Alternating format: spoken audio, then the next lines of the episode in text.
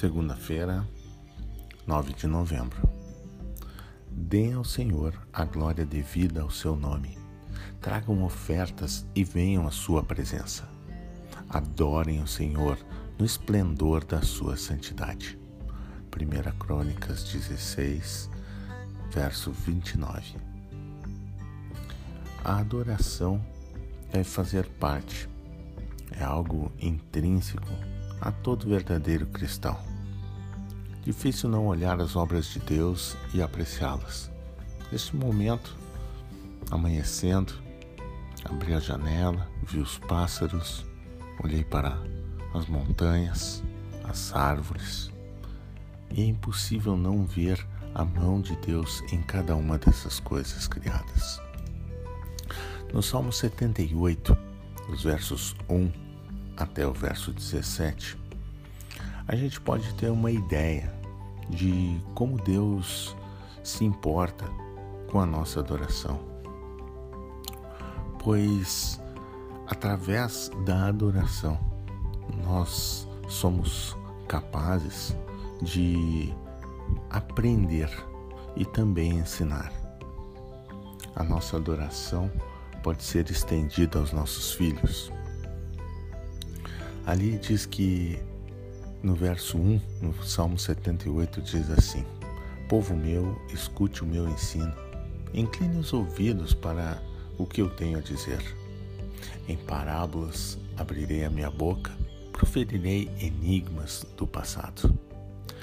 Nesse sentido, o salmista Asaf não está se referindo a um enigma como se fosse algo que uh, suspeito, algo não revelado, mas na realidade está se referindo a coisas que aconteceram no passado e por conta do passar do tempo, do tempo estar distante no tempo, os mais jovens poderiam se esquecer ou quem sabe nem tomar conhecimento.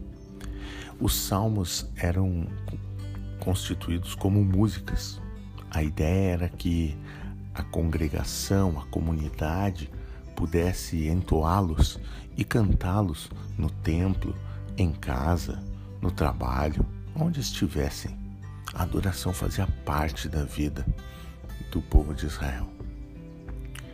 Então, quando ele diz que proferirá enigmas do passado, ele está dizendo: falarei de coisas que estão distantes e que devem ser lembradas. Então ali ele diz o seguinte: Nós ouvimos e aprendemos e os nossos pais nos contaram. Não os esconderemos dos nossos filhos. Contaremos à próxima geração os louváveis feitos do Senhor, o poder e as maravilhas que fez. É interessante como os, os salmos, como a adoração, ela tem essa capacidade, esse poder.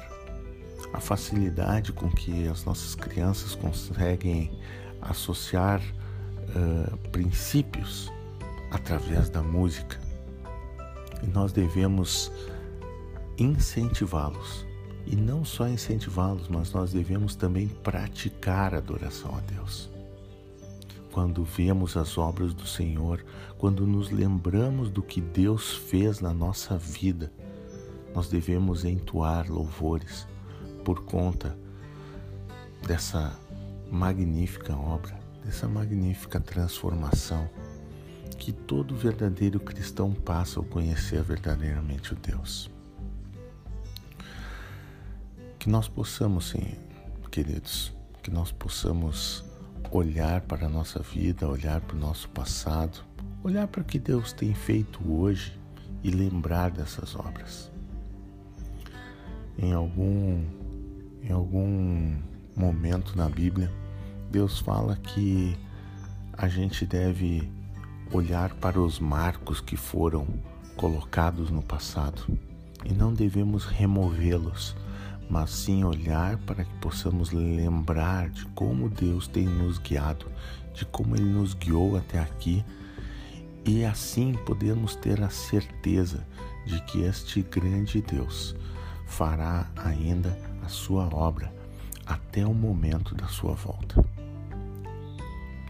Que Deus nos dê força nesta nova semana e nos auxilie a termos sempre um hino no nosso coração, uma canção na nossa mente. Que a nossa voz seja uma voz de alegria e de adoração. Amém.